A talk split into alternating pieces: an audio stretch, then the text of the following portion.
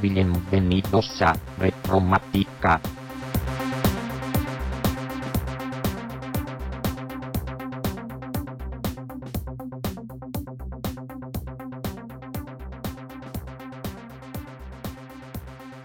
Propicios días retromáticos, bienvenidos a Retromática. Hoy es sábado 24 de febrero, cosa rara grabando en sábado, pero bueno. Eh, Se graba cuando hay hueco, cuando se puede y cuando se tiene un poquito de tiempo para contaros cosas, ¿no? Y llevo unos días dándole vueltas a esto de los paralelismos entre la historia y la tecnología y lo que está ocurriendo hoy en día.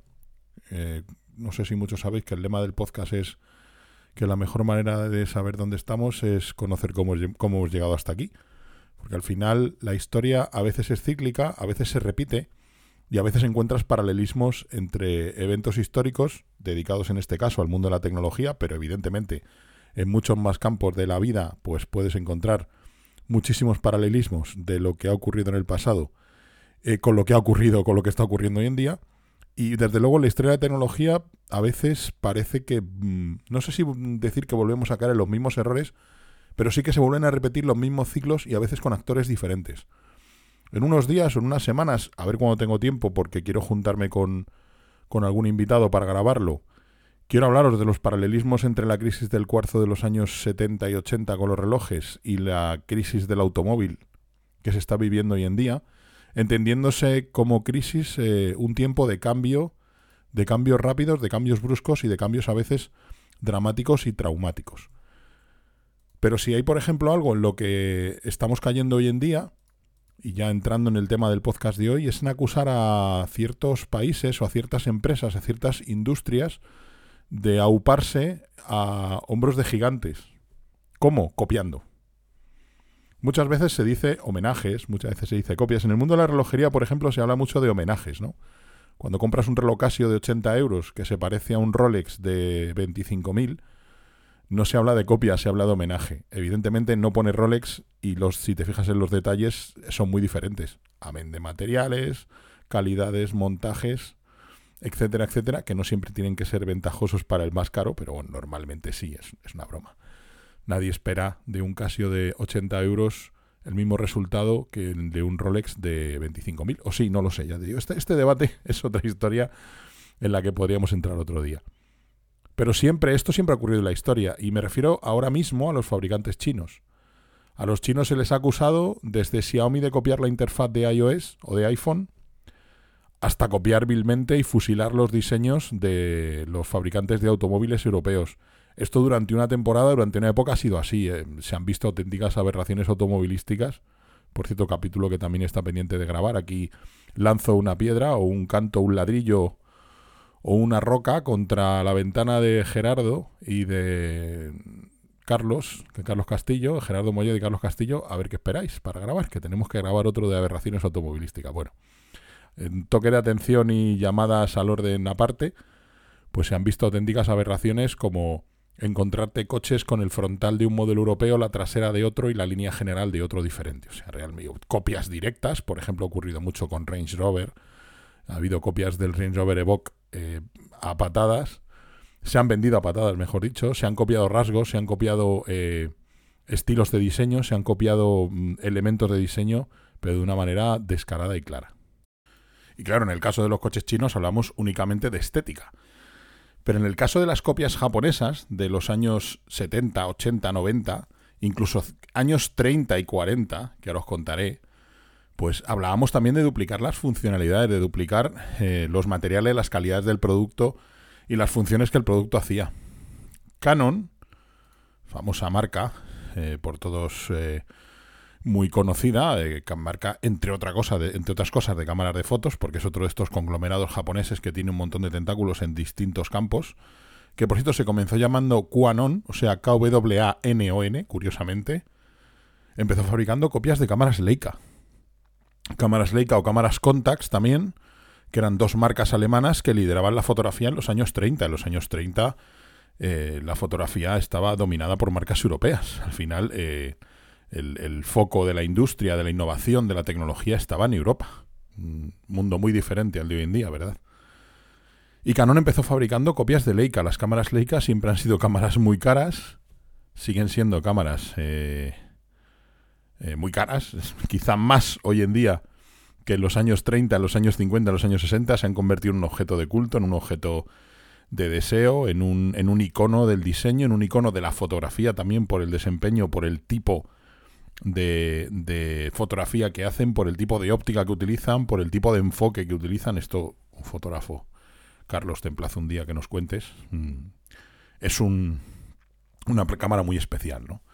Pero alcanza unos niveles de precio, yo diría que a veces incluso quizá rozando el absurdo, ¿no? Eh, realmente es un poco, ocurre un poco como lo mismo el mundo de la relojería, ¿no? Eh, seguramente pues un eh, reloj de 300, 400, 500 euros ya tendrá una calidad más que sobrada y yo estoy defendiendo aquí yo los relojes de 500 euros cuando no tengo ninguno y yo el límite de precio que yo tengo para comprar un reloj son 100, 110 euros, de ahí no paso. Entonces, bueno, pues mm, creo que está, no está justificado realmente ese nivel de precio para obtener la calidad y llega un momento que las marcas pues te cobran por ser esa marca, no realmente por obtener un producto diferente al resto, sencillamente porque pone un punto rojo y pone Leica en la cámara. Y posiblemente pues hay otras marcas que puedas obtener la misma calidad o igual calidad, o a lo mejor no, no lo sé. Eso ya dependerá de los fotógrafos, no de mí que no soy fotógrafo. Pero lo que está claro es que Canon empezó fabricando este tipo de cámaras, ¿no? O sea, empezó imitando, empezó copiando vilmente lo que era un tipo de cámara, lo que era un formato, lo que era un tipo de, enfoque de las cámaras, las cámaras telemétricas. Y bueno, tú ves algunas Leica de los años 30, algunas de las primeras Canon, y son realmente muy, muy, muy, muy parecidas. Un poco lo que ocurría con la interfaz del primer Xiaomi, el Xiaomi Mi 1, que todo el mundo se le echó encima por decir que era una copia de la interfaz de iOS. ¿Copia o inspiración? Claro, aquí es donde empieza el debate. Una cámara Canon de los años 30, una Canon S2, por ejemplo, es una copia de una Leica. No sabemos. ¿Realmente está inspirada o es una copia vil? Hombre, hay casos que sí, ¿no? Los coches chinos que os comentaba antes. Pero llega un momento en que todas estas empresas empiezan a darse cuenta que tienen más potencial y empiezan a mejorar sus productos. Y nos empezamos a encontrar productos originales a unos precios inferiores al producto al que copian, con una calidad suficiente, a veces incluso más. Aquí voy a abrir un melón, ¿vale? Voy a abrir un melón y me van a llover palos. Un reloj mecánico necesita un mantenimiento. Un reloj mecánico aguanta y soporta una serie de aceleraciones y golpes bastante inferior a un reloj digital, sencillamente por su tipología, por su construcción. Al final un reloj digital no tiene un movimiento, salvo pues un reloj digital de, de agujas, un reloj digital analógico, que suene esto un poco raro, pero me entendéis. Un reloj digital con presentación analógica, no con agujas. Tiene al final pues un motor que va moviendo las agujas, pero incluso en ese caso es más resistente que un reloj mecánico equivalente que tiene un mecanismo interno que mantiene el mecanismo en movimiento, todo el reloj para dar las horas, la fecha, etcétera, etcétera. Y los relojes mecánicos pues sufren con las deceleraciones, con los golpes, deceleraciones bruscas, evidentemente, con golpes, con caídas.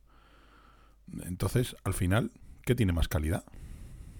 Un reloj mecánico de, vamos a poner un precio razonable, ¿vale? No vamos a ir a relojes joya que tienen un valor excesivo por la marca, por el diseño y porque los ha llevado Pepito Fulanito, que para mí yo creo que eso es eso es el, diferencial, ¿no? Al final Rolex te cobra pues 25.000 euros por un, eh, yo que sé, por un Submariner, por ejemplo, cuando puedes tener un Omega por mucho menos cuando puedes tener un Citizen o un Seiko por muchísimo menos y cuando puedes tener un Casio por infinitamente muchísimo menos.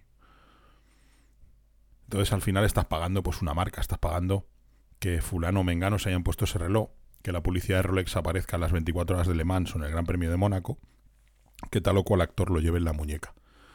En buena medida pagas eso. Evidentemente hay productos que no. Al final una cámara, quizá una cámara Leica, por ejemplo, también ocurre un poco lo mismo. Pero eso es un debate. Hay personas que están a favor, personas que están en contra. Unos opinamos una cosa, otros opinan otra. Y bueno, pues son opiniones al final. Al final no son datos ni hechos y los dos, los dos lados pueden presentar datos al final. Pues mira, yo tengo un Casio de hace 30 años, le he cambiado dos veces la pila y sigue funcionando como el primer día y va perfecto y te puedes encontrar otro que tiene un Casio que lo metió una vez en la bañera y se le ahogó, ¿no? Entonces, y en el caso contrario, igual, te puedes encontrar a alguien que ha heredado un Rolex de su padre o de su abuelo que está exactamente igual que cuando lo compró.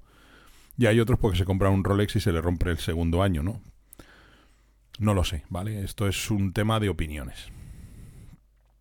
Entonces, claro, decía, llegan un momento estas marcas que empiezan a superar al creador, es decir, empiezan a ser más conocidas y más famosas Evidentemente suelen vender mucho más porque las copias al final y los homenajes son más económicos y es un poco de lo que se trata, ¿no? Aquí podríamos entrar también en el debate de si estas marcas realmente se han aprovechado del trabajo de otros. Al final el diseño, por ejemplo, de un Rolex Submariner o de una Leica o el diseño del Ranger Rover Evoque, pues Range, perdón, Range Rover Evoque, no se lo he dicho bien, va, da igual. Eh, le ha costado el dinero a una empresa, y ha costado sus horas de trabajo, ha costado su esfuerzo, sus empleados, su departamento técnico, sus recursos materiales para llegar, para llegar a ese diseño. Entonces llega otro y te saca un producto que, aunque sea por fuera, se parece y lo vende por mucho menos y se ha aprovechado de tu trabajo. Claro, yo aquí, por una parte pienso que sí, pero por otra realmente, ¿vosotros creéis que alguien que se va a comprar una Leica de... no sé cuándo estará la Leica, pero algo así como 6.000 euros, o sea, una auténtica barbaridad. Por ejemplo, una Leica M6, ¿vale?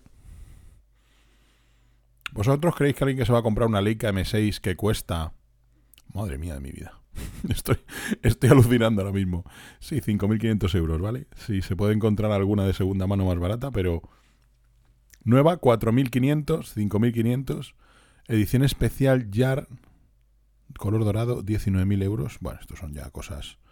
Ya si una Leica es exótica, una edición especial firmada por no sé quién, pues os podéis imaginar, ¿no? Estoy viendo aquí cámaras Leica de segunda mano por 3.000 euros. ¿Vosotros creéis que alguien que se va a comprar una Leica por 4.500, vamos a ver un precio medio, no vamos a irnos a las 19.000. Una Leica por 4.500, sin objetivo, ¿eh? Se va a comprar una Canon, por ejemplo, por un precio de, vamos a poner, 1.000 euros. Yo creo que no. Eh, alguien que se va a comprar un Range Rover Evoque en China, porque aquí esas copias no llegaron. Alguien que pueda permitirse comprar un Range Rover Evoque se va a comprar una de las copias? Pues posiblemente tampoco. Alguien que se va a comprar o se va a gastar y va a esperar el tiempo que tiene que tardan en darte porque el tema de la relojería yo esto es algo y perdonadme que sea un poco pesado con los relojes pero es un mundo que estoy descubriendo ahora y que me está sorprendiendo por algunas cosas por algunas cosas para bien y por otras cosas para mal bueno no para mal sino para decir me parece increíble que, se haga esto, ¿no? ¿Vosotros creéis que alguien que se vaya a comprar un Rolex Submariner que cuesta 9.500 euros, el más barato, o sea, la gama de entrada, el Dacia Sandero de los Rolex, ¿vale? Si me permitís la expresión. Alguien que se va a gastar 9.500 euros en un Rolex Submariner, ¿se le ha pasado por la cabeza comprarse un Casio, un MDV 107, el Marlin sin el pez? Que es, tú lo ves por fuera, yo tengo aquí uno, ¿vale? Que cuesta 80 euros o 75, 80 euros. Y es, pues bueno, pues sigue los cánones del diseño de un reloj de un, de un diver, de un reloj de submarinismo, ¿vale? De la corona, los colores, el diseño de los de los puntos de, de las horas y los minutos, el diseño del bisel, de la corona, la correa, todo. Tú lo ves y dices, joder, parece un Rolex Submariner, pero claro, cuesta 80 euros. ¿Vosotros creéis que alguien que se va a plantear comprar un Rolex Submarine se va a comprar un Casio de 80 euros? A lo mejor sí para destrozarlo o para ponérselo los días que vea que el reloj se le puede romper, pero si puedes optar y estás pensando en comprar un Rolex Submariner, no creo que dejes de comprar el Rolex Submariner por comprarte un Casio Marlin de estos, un, un Casio duro. Se llaman así, les apodan así, ya un día os lo contaré. Yo creo que francamente que no, ¿vale? Yo creo francamente que no. Exactamente igual que alguien que compra un, un, un iPhone falso. No estoy hablando de un... Porque ya, claro, entramos en el terreno de las falsificaciones. Aquí ya es, es otra cosa, ¿no? Aquí ya es cuando alguien te vende un reloj eh, en AliExpress, por ejemplo, que pone Rolex y no es un Rolex. O en Tailandia. Mira, yo hace muchos años hice un viaje, muchos años, sí, va a hacer ya nueve años que estuve en Tailandia, ¿no? Y me encantaría volver. Pero fui a un mercadillo, bueno, uno de los muchos, no es un mercadillo, es un centro comercial, perdón, el mercadillo fue otro. Un centro comercial eh, donde, bueno, pues hay varias plantas dedicadas a relojería, electrónica, ropa. Es el imperio de las falsificaciones. Falsificaciones de marcas de ropa, falsificaciones de mm, relojería, falsificaciones de iPhone. Allí vi iPhone que eran eh, a, simple vista y al principio y sin tocarlo, sin encenderlo, sin manejarlo, era muy complicado distinguirlos de la realidad. Porque ponía Apple, ponía la manzana, ponía iPhone, ponía en la etiqueta, pues yo no sé si en el 2015 sería el iPhone 8, quizá, o iPhone 6S, no recuerdo, no recuerdo el, el, el el modelo que había. Era, eran los modelos grandes con el, con el botón. Todavía encontramos. Todavía teníamos un botón, ¿vale? Mira, sí, 25 de septiembre de 2015, justo. Yo estuve en octubre de 2015, o sea que eran iPhone 6, iPhone 6S, iPhone 6 Plus, iPhone 6S Plus, los modelos grandes. Eran indistinguibles, claro, lo tenías en la mano y algunas falsificaciones eran mejores o peores. Eran metálicas, otras eran incluso de plástico, imitando la carcasa del iPhone, era todo muy bizarro con su botoncito, con sus teclas, con su slider, incluso con el cable Lightning, que ya era el colmo. Pero claro, ya no es un homenaje, ya eh, Casio no pone Rolex en el Casio duro. Esta gente que vendía el Range Rover Evoque copiado en China, que por cierto voy a buscar, si me perdonáis, mm, cómo se llamaba la copia china, porque lo estoy utilizando mucho de ejemplo, porque es que era, es que era muy parecido, es que era muy parecido bueno, es que hasta la marca, es que esto es increíble. Era el Landwin. En vez de Land Rover, era Landwin. esto es increíble. Eh, pues bueno, eh, no ponía Land Rover, ponía Landwin, ¿vale? En, el capó. Pero es que es, si ya entramos en el tema de la falsificación, eso ya es otro tema. Yo ahí ya no me meto porque no estamos hablando de, de que Canon vendiera sus cámaras con el logotipo de Leica. Vendía, ponía Canon Quanon cuando, cuando salió, ¿no? Es otro tema distinto, ¿vale? No confundamos homenaje o copia con falsificación. Además, yo creo que van un poco en ese orden, ¿no? Está el homenaje, es decir, un producto que se inspira en otro, un producto que, que digamos, mm, bebe del diseño de un producto original, de un producto que ha triunfado, entre otras cosas, por su diseño, y eh, replica alguna de esas líneas de diseño, pero con ciertos cambios. Eso se podría hablar un homenaje. Una copia es eh, cojo el Rolex Submariner, le quito el Rolex y pongo Invicta, por ejemplo, que es una marca de relojes que también se inspira ligeramente en otras marcas, ¿no? Y en el caso de la ya sería la copia, perdón, la falsificación, pues ya sería me estás vendiendo un iPhone 6S que no es un iPhone 6S, me están vendiendo un Tag Heuer o un Rolex que no es un Tag Heuer o un Rolex, me están vendiendo un Range Rover Evoque, que no es un Range Rover Evoque, sino que es un Langwin de estos con la marca borrada o quitada o sustituida, ¿no? Eso ya sería otra cosa. En el mundo de los coches no sé si esto ha ocurrido. Seguramente con algunas series especiales sí, ahí ya es otro tema también. Pues coches de segunda mano a lo mejor que dicen, bueno, pues esto es un Peugeot 405 Mi 16 y luego pues resulta que no es un Mi 16, que es un SRI Mm, con, con los, las llantas y los paragolpes del Mi 16 y no es un Mi 16. Esto ya es otro tema también, eso ya es un delito. Bueno, lo de la falsificación quizá también. Y al final, todas estas empresas, Canon, Casio, eh, Casio, por ejemplo, mm, ahora sigue fabricando relojes de inspiración en otras marcas. Yo tengo por aquí uno que le llamo el PRV. en vez del PRX hay una serie de relojes de Tissot que se llaman PRX muy preciosos, muy bonitos esos relojes. Y yo le llamo PRV porque el PRX se llama así porque la X son los 100 metros y este solo son 50 metros, pues le he puesto una V. Los 50 metros, una tontería muy grande. Pues tú lo ves, lo pones al lado en una foto y se parecen mucho. Luego lo tienes en la mano y ya no. ¿Vale? Ya la cosa cambia bastante de calidades. Y el caso está muy bien, ¿eh? Y cuesta 60 euritos ese reloj y es una maravilla por 60 euros claro, el PRX, el PRX, que no es caro, no es un, es un reloj de 395 o 400 euros. Me refiero, no es caro, no es un reloj de 6.000, de 9.000, de 25.000, es un reloj que en un momento dado alguien de clase media, media baja, ahorrando un poquito, se lo puede permitir una vez en la vida. Pero el PRX, pues bueno, pues son otras calidades. Y el Casio es igual, ¿vale? Pero ha ocurrido a lo largo de su historia. El eh, Casio, los primeros relojes digitales, estos eh, tipo F91 y A168, el típico Casio digital plateado de metal o el típico Casio digital negro de plástico, ¿no creéis que son diseños originales de Casio? Hay muchísimas copias de Seiko, muchísimas cosas de algunas marcas de relojes eh, norteamericanas como Fairchild, que ya no existen, o creo que no existen. O sea, ¿no creéis que son diseños originales? Estos diseños icónicos de Casio de toda la vida que pensamos que Casio los ha inventado, ni muchísimo menos. Yo he visto relojes Seiko que he tenido que mirar dos veces y decir, es un Seiko, no es un Casio. Seiko abandonó esa línea de producto hace muchos años, precisamente porque Casio la copó completamente.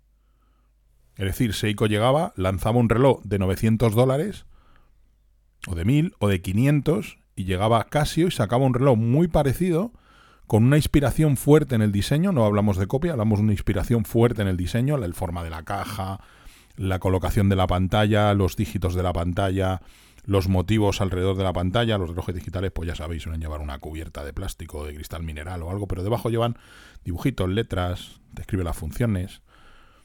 De clarísima inspiración a Seiko y costaba, y, te sacaba el mismo, no el mismo reloj, perdón, te sacaba un reloj muy parecido por 100 dólares, por 50 dólares.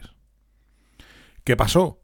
Que las empresas de, que estaban en ese mercado de relojería y em, empezaron a verse desplazadas Aquí sí hubo un desplazamiento, porque no hay tanta diferencia de precio. Es decir, posiblemente aquí la persona, a lo mejor se ha generado un poquito con los mil dólares, pero relojes más económicos, 200, 300 dólares, sufrieron mucho porque llegaba casi y te lo sacaba por 50. Entonces, ya se dirigían a un público que podía estar compartido, que podía estar dudando. A mí me pones delante un reloj de 25.000 euros y uno de 100, y el de 100 imita el diseño del de 25.000 o es una, es una inspiración, y seguramente me vaya al de 100, ya te lo digo yo. De hecho, tengo aquí muchos relojes de la colección que tengo. Son inspiración a modelos muy caros que no voy a poder optar, que nunca me compraré.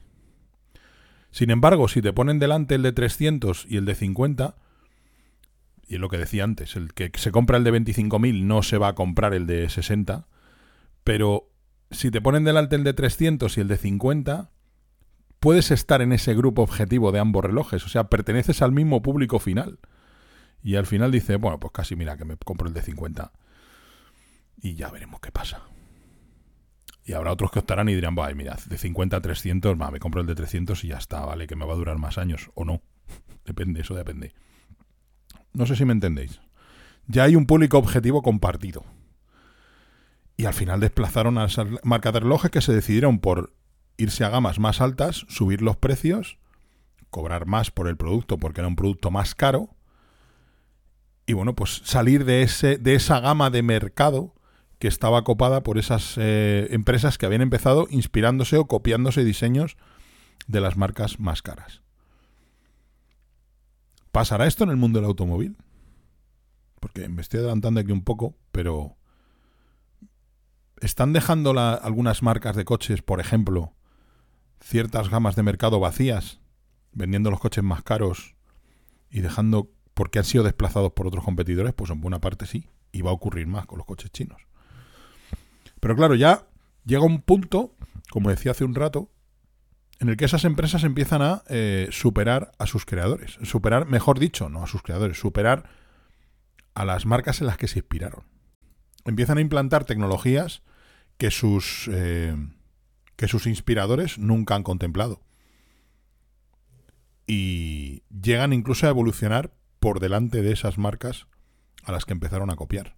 Como pasó con Casio, como pasó con Canon, como pasó con algunos fabricantes de automóviles japoneses, que se inspiraban en ciertos modelos europeos. Y aquí sí que es verdad que los ahí fueron un poco más inteligentes y rápidamente corrigieron el tiro y empezaron a fabricar modelos un poquito más diferentes al resto, ¿no? Pero al final llega un momento en el que las marcas chinas, por ejemplo, empiezan a fabricar productos que nada o poco tienen que ver con el resto de. con el, pero mejor dicho, con los fabricantes en los que se inspiraron, e incluso empiezan a marcar tendencias de mercado. Eh, ¿Ves los últimos modelos de Xiaomi, por ejemplo, los Redmi Note 13, estos que llevan una trasera bastante bonita, por cierto? Y empiezan a marcar tendencias de diseño. Sacan un módulo de cámara con un diseño determinado y al año siguiente ves que Samsung, que tal, que cual, empiezan a copiarles. Curioso, ¿no? O sea, pero es que hay marcas chinas que copian a las marcas chinas, que ya es el colmo. O sea, te puedes encontrar hasta falsificaciones. Bueno, es que no son copias, son falsificaciones. De momento nos metemos en un, en un percal que no es el objetivo de este podcast. Pero te encuentras copias de la Xiaomi Mi Band, por ejemplo. Copias. Eh, banda deportiva, no sé qué. Mi banda deportiva.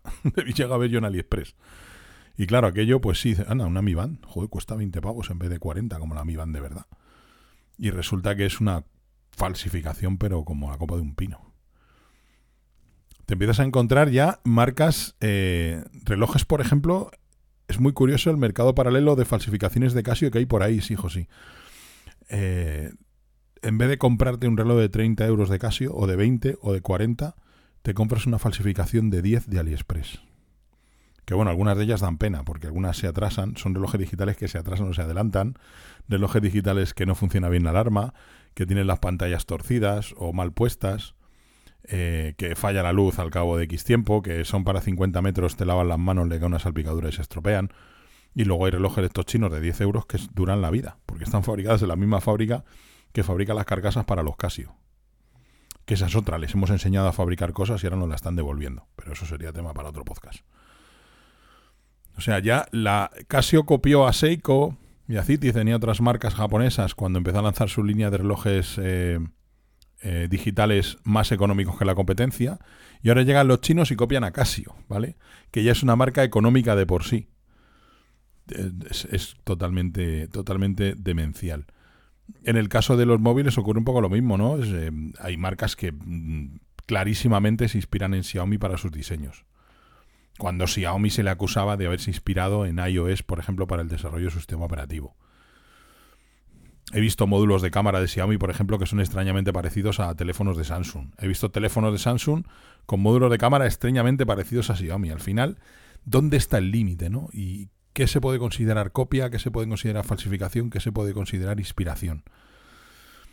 Mira, yo ya he llegado a un punto en el que ya digo, mira, cómprate lo que tú quieras, disfrútalo y no pienses si es una falsificación, si es una copia, si es una imitación, si yo qué sé, porque es que es un mundo este tan complicado, eh, el de las patentes, el de la tecnología, el del diseño industrial, que no sabes dónde empieza el homenaje, dónde termina la copia y dónde acaba la falsificación. Al final es complicado, ¿no? Eh, hombre, la falsificación es lo más sencillo de detectar. Yo, de hecho, huyo de los productos falsificados porque sé que el 99% del presupuesto en fabricar y en desarrollar ese producto va a estar enfocado en copiar a la marca original, no en garantizar una mínima calidad. Tú compras unos... Una, prefiero comprar unos auriculares eh, de cualquier marca, por ejemplo, que en una falsificación de unos AirPods o de unos eh, Bang Olufsen o de unos Sony. Es decir, comprar un diseño que, sea, que no sea una falsificación, porque al final el 99% del precio de esos auriculares está enfocado a copiar a la marca que está intentando imitar no a garantizar una mínima calidad de usabilidad de ese auricular. ¿Vale? Eso es una, sí es una recomendación. Nunca hago recomendaciones, pero esa sí es muy genérica y sí que yo sí que la sigo, ¿vale? Que sí, que hay copias de los AirPods por ahí fantásticas, que hay copias de Rolex estupendas de la muerte, pues yo mm, me perdonaréis, pero prefiero comprar unos auriculares de One More o de Xiaomi o de cualquier otra marca que no copie vilmente que comprarme una falsificación. Porque ya digo que la mayor parte del precio va a estar en la falsificación. Bueno, eh, pensaba grabar un podcast corto y ya llevo media hora aquí hablando. Al final, em, resumiendo, muchas marcas que hoy en día son y empresas que hoy en día son punteras en tecnología y líderes en su segmento, pues se auparon, como decía, hombros de gigantes, se auparon copiando, inspirándose en diseños de otras empresas, a veces inspirándose, a veces directamente copiando y están, repito, como líderes, como empresas punteras en sus sectores, cosa que no deja de tener cierta gracia, ¿no? Y ahora son ellas las víctimas, incluso, de falsificaciones de copias. Empresas que ya son de por sí económicas, pues se ven eh, también objetivo de estas falsificaciones y estas copias. Pero nunca olvidéis que muchas empresas que hoy en día consideramos punteras, Canon, Casio, por ejemplo, dos ejemplos que he puesto a lo largo del podcast, pues son marcas que en un momento dado se auparon eh, a donde están inspirándose o quizá copiando. Ha sido un podcast un poco diluido, filosófico, pero bueno, eh, también el sábado y tener más tiempo da pie a este tipo de, charlas donde uno pues se deja volar un poquito su imaginación y sus opiniones, que ya digo, os podrán, mm, son opiniones al final, no es dogma, no es una razón, no es un hecho probado, son opiniones, cada uno podéis tener la vuestra y bueno, pues a veces me dais alguna y me hace cambiar de opinión la mía, nunca se sabe. A veces me dicen que soy un veleta, a veces me dicen que soy un sobrao, que se pongan de acuerdo, por favor, porque creo que una cosa y la otra no van demasiado bien de la mano. Pero bueno, allá cada cual con sus opiniones, que cada uno pues es muy libre de tener la opinión que le plazca. Que tengáis un propicio sábado y nos escuchamos muy muy pronto. Propicios días.